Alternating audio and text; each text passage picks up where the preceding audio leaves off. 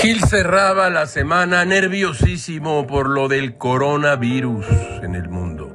Los enemigos invisibles son los más peligrosos. Gamés limpió perillas y superficies donde podría alojarse ese asesino, ese asesino silencioso.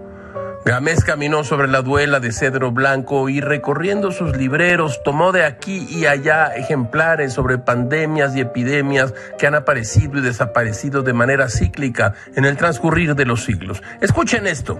Diario del año de la peste. Daniel Defoe, narrativa Verbum 2016. Defoe escribió este diario en 1722 después de una larga investigación sobre la terrible epidemia de peste bubónica que azotó la ciudad de Londres en 1666.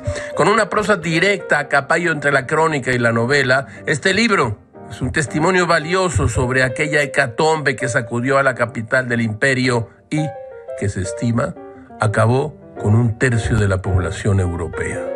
Se le llamó peste por el fétido olor de los bubones abiertos en los enfermos. Londres se convirtió en un lugar irrespirable. Cien mil personas murieron tan solo en esta ciudad en el año de 1665. Las narraciones de Defoe sobre estos escenarios dantescos que configuraron la peor epidemia de la historia de la humanidad recuerdan la fragilidad del género humano cuando se ve rebasado por un asesino invisible. Todo todo es muy raro, caracho, como dijera Albert Camus. La enfermedad es el tirano más temible.